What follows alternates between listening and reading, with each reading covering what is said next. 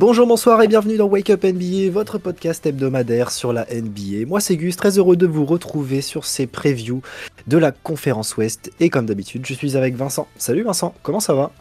Salut Gus, eh ben, écoute, ça va, ça va nickel. Nickel, nickel. Euh, évidemment, euh, nouvelle preview, on s'occupe euh, des Pelicans, cette fois-ci les Pelicans de New Orleans. la saison passée, ils ont terminé à la 9 place pour 42 victoires, 40 défaites. Une saison qui avait plutôt bien commencé avec un Zion présent pendant 29 matchs, avant une énième blessure, cette fois à la cuisse, qui l'a écarté des terrains jusqu'à la fin de la saison et euh, une défaite euh, en play-in face au Thunder sur le premier match du tournoi. Euh, assez décevant au vu de comment on voyait l'équipe des Pels. Parce qu'au complet, on sait que bah, Zion, malgré ses 29 matchs, le gars tourne en 26 points, 7 rebonds, 5 passes à 62% de haut tir. Donc une fois qu'on sait qu'il penche l'épaule gauche et qu'il va au cercle, c'est fini. Mais euh, malheureusement, bah là, euh, ça a été plus compliqué que prévu et les attentes, euh, enfin ce qu'on attendait d'eux, ça n'a pas été vraiment respecté. Bah en fait, on sait que quand Zion est là, bah tout va pour les Pelicans. C'est ça. Mais en fait, il est pas là. Donc, bah, tout va pas pour les Pelicans. non, mais en vrai, c'est très résumé, mais c'est une des équipes, je pense, qui a le qui est, une des équipes les plus dépendantes ouais, euh, d'un joueur. Euh, on va pas se mentir. Euh, il y en a d'autres des équipes qui sont dépendantes d'un de, joueur. Mais pour le coup, les Pelicans, ça fait longtemps qu'on les a rien, pas soit ils sont tu, les, tu peux les voir en playoff, soit bah là comme une cette fois-ci où en fait bah tu, tu fais un triste défaite au premier tour du play-in. Non, c'est ça a été assez compliqué. Euh, les bonnes sensations, euh, c'était Alvarado cette saison, qui s'est vraiment révélé quand même. Ouais.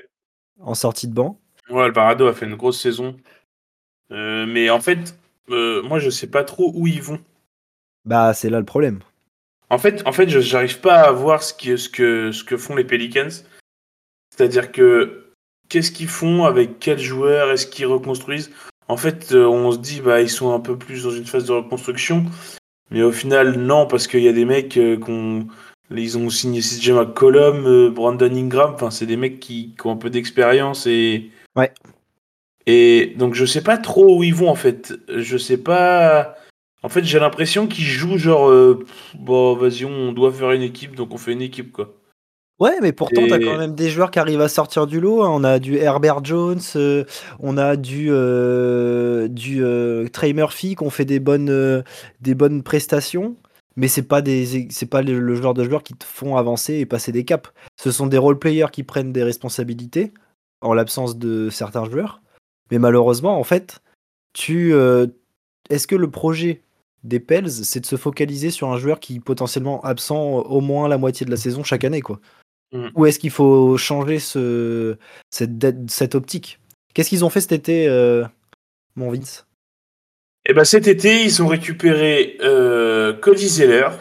Ok, backup pour Valenciunas. Voilà, c'est ça, backup euh, correct. et à la draft, ils ont récupéré Jordan Hawkins en 14e position de, de la draft. Et en arrivée, c'est tout ce qu'il y a. Euh, par contre, en départ, de projet euh, pour changer quelque chose. Il n'y a pas l'air là. Et par contre, en départ, ils ont lâché Jackson Hayes, qui pour moi était intéressant. Enfin, ouais, en sortie de banque, qui ramenait de l'énergie et qui était impliqué sur le rebond, etc. Euh, et ils ont lâché aussi Josh Richardson.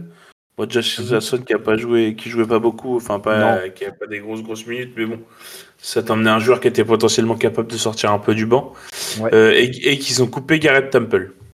Yep. Et, et William Gomez qui, qui est pour l'instant free agent et qui risque de, de bouger. Yep. Ouais, donc euh, peu de mouvements sur le, sur le marché de l'été. Euh, mais euh, donc on, en revient toujours à la même question. Est-ce que pour toi, Vince, les Pels font ce qu'il faut en misant leur avenir sur Zion? En fait, moi j'ai envie de dire oui, parce qu'en fait, tu te dis que si ce mec-là, euh, il fait des saisons sans se blesser, Bah, s'il est dans une autre C'est un All-Star tous les jours. hein. bah, t'es deg en fait. Parce que, Ah mais oui. je pense que c'est même un MVP en fait. Ah, il peut faire des Si- stats, enfin, il fait des stats en MV d'MVP. c'est clair. Si le, si le mec il joue 80 matchs par saison, euh, je pense que le mec il peut être MVP en fait. Parce que, parce que du coup son équipe jouera mieux. Parce que du coup lui il va faire des stats. On le voit Ouais. très bien. Tu as donné ses stats tout à l'heure, c'est combien? 28 points? 26 Là, il points? faisait- il a, sur 29 matchs, il fait 26 points, 7 rebonds et 5 passes. mais, mais le truc c'est que s'il joue 80, il restera sur ces moyennes là. Ouais. C'est et, et en fait c'est lui pour le coup c'est un- c'est vraiment un mec qui qui change la- la- l'équipe en fait. Quand il est là, tu vois la différence et quand il est pas là, bah c'est pas du tout la même équipe. Quand, il est la- là, sa, c'est sa saison référence, pour appuyer ce que tu dis, en 2020-2021, il joue 61 matchs, qui reste pour un- une année de sophomore assez faible en soi. Mais il est présent au moins. 61 matchs, ça en fait les trois quarts. Il tourne à 27 points, 7 rebonds, 5 passes. En étant sophomore, en étant que En étant, année. en étant que sophomore. Donc euh, c'est sûr, on sait très bien que ce mec-là, de toute façon, il y a des risques, mais comme il y a eu des risques avec Joel Embiid, hein, Ah bah oui, la, euh, la à, même chose. hein. à, à- à Fila, hein, c'est on est on est un peu dans le même dans le même style de joueurs, Au c'est-à-dire des joueurs process, des au début des joueurs qui ont eu beaucoup de blessures, Mm. qui jouaient pas les back-to-back, qui jouaient pas machin. L'année dernière, Embiid, il a quand même joué des matchs. Euh, Ah oui. il en a il en a pas raté euh, 50. Non, Donc c'est euh, c'est ce qu'il faut souhaiter à- aux Pels en fait pour Zion. Euh, on a vu après, j'ai l'impression que c'est un peu ça tous les ans, que tous les étés il se met en forme, tout ça, tout ça. Ouais. Euh, là, j'ai au l'impression. Au Media Day, le, le staff a appuyé le fait qu'il avait bossé, qu'il avait fait attention, régime alimentaire, machin. Le gars continue à faire des pubs pour des fast-food quand même, tu vois. Alors en termes d'image, euh, déjà, ça fait pas, ça met pas trop en Ouais, c'est- pas foufou. Après, euh, voilà, moi je dis, il faut. Moi, je serais, je serais le front office des Pelicans. Je pense que je prendrais le risque aussi, parce qu'on sait très bien que ce mec-là, si tu l'as et qu'il est et qu'il peut jouer, bah en fait, ça change ta franchise en fait. Ah, donc, clairement. euh, donc bah tu te dis que potentiellement tu peux avoir un mec euh, qui sera futur MVP et et, et qui va peut-être t'amener loin si tu arrives à, à l'entourer et lui mettre des gars qui sont qui sont prêts à aller au charbon avec lui quoi.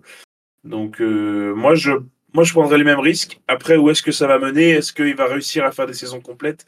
Ça en fait c'est une interrogation euh, je à te laquelle on rejoins. peut pas répondre. Je te rejoins. Mais- euh, en soi, euh, des talents comme Zion, il y en aura pas des. il aura- le dernier, c'était peut-être Charles Barkley, tu vois. Mm.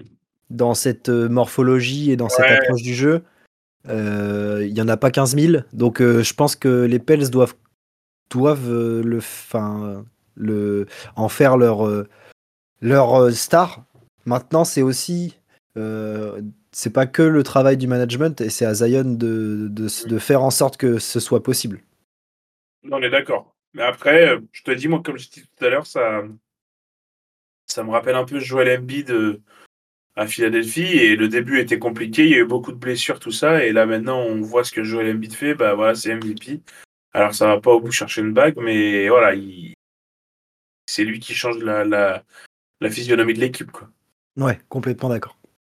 Euh, quel- À quelle position tu les vois du coup? Tu les classerais comment? Pour moi, euh, on va être encore dans le. Alors, je ne le souhaite pas pour lui, pour Zion, mais, mais je pense qu'il va encore avoir. Il va être sujet à des blessures et des machins. Et, et j'ai peur que ça fasse un peu comme les saisons euh, précédentes, que qu'il y, ait de l'espoir, parce que Zion, au début de saison, il va jouer les 15 premiers matchs, qu'il va mettre 30 points par match, mais après que ça soit plus compliqué, qu'il lâche des matchs. Et donc, du coup, c'est pour ça que moi, je les mets en 12e position. Euh, parce que pour moi, ça va, ça va être compliqué. euh, En sachant que Brandon Ingram peut être sujet un peu à des blessures, etc. Aussi, ouais. Donc, euh, c'est c'est un peu le gros flou chez les Pels. Euh, ça va quand même, moi je les vois quand même 12e parce que ça va gagner des matchs quand Zion sera là, quand Ingram sera là.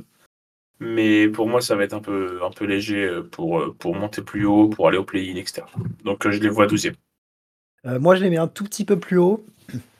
À la lutte, en fait, pour le play-in avec les Wolves, je les mettrais euh, 11 je, coup, je les mets 11e. Euh, je pense que ce sera une année de transition, et euh, j'ai envie que ce soit une année de transition, où euh, peut-être que Zion sera pas à 100%, mais au moins il sera là au moins la moitié des matchs. Qui permettrait de gagner un peu plus et de pourquoi Mhm. pas euh, voir autour euh, pour monter un peu plus haut. Après, je j'ai du mal à être optimiste sur le fait qu'il en joue 70, tu vois. En attendant, si, déjà il en, joue cinq- il en joue entre 40 et 50, ce sera déjà une bonne performance et une bonne euh, base de travail aussi pour avancer. En sachant qu'il y a moins de matchs cette année. Oui, en plus. il y a combien? C'est 78 matchs? 78. je 76. crois, ouais. C'est- Je crois que c'est 78. Je crois que t'as raison. 78, je crois, ouais, ça perd 4 matchs. Après, il y a le, il y a le mid-season tournament, là, mais tu vois, par exemple, le mid-season tournament, est-ce que ça vaut le coup que Zion joue ces matchs-là, par exemple Je sais pas, tu vois, il y a peut-être quelque chose Bah, il y, a- trouver. il y a certains matchs qui comptent pour la. Ah oui, il y y a certains matchs qui comptent, c'est vrai. Donc euh, potentiellement oui. Après, euh, euh, est-ce que tu le fais jouer en back-to-back? Ça, je pense pas, tu vois. Oui, ça, c'est sûr. Faut peut-être réfléchir et être assez intelligent de ce côté-là. En tout cas, il débutera la saison. Donc on souhaite que ça, que ça fonctionne. Petite note d'intérêt pour nos Pels. Bah, moi, je vais mettre un 7. euh, parce que Zion, et si Zion y joue, bah. Si Zion y joue, c'est cool, quoi. Ouais. Donc, euh, si Zion joue pas, je passerai plus sur un 3, quoi. Euh, moi, je vais mettre un 6. Un 6 parce que euh, bah, il y aura toujours le Kazayon comme tu l'as dit. Mais j'ai bien aimé les apports de, de Trey Murphy, d'Herbert Jones, euh, même de José Alvarado qui euh, un dimanche soir, je me rappelle, nous avait fait vibrer avec son, son, son coup de chaud là. Non, non, Ouais. euh, il y a quand même des joueurs qui, te font, qui, qui font cliquer. Après, c'est pas tout le temps des restas. Mais il y a des petits jeunes intéressants, donc euh, j'aime bien ce genre de, ce genre de groupe. Et j'aime bien aussi la saison qu'a fait McCollum dans ce rôle de vétéran euh, gestionnaire, euh, vraiment poste 1 cette fois-ci. Et je pense que ce sera la même chose cette année, et ça, pour le coup, j'aime bien.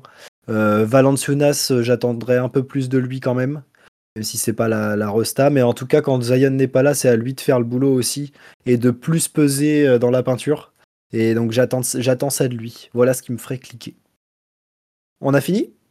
Ou est-ce Eh que ben, tu veux ajouter autre chose? Non, je pense qu'on Allez. a- Eh bien, c'est ainsi que se termine cette preview. On espère que ça vous a plu. Vous pouvez retrouver les épisodes et les previews précédentes sur Apple Podcast, Spotify, Deezer, Google Podcast. On est aussi sur les réseaux sociaux Instagram et Twitter at WakeUpNBA.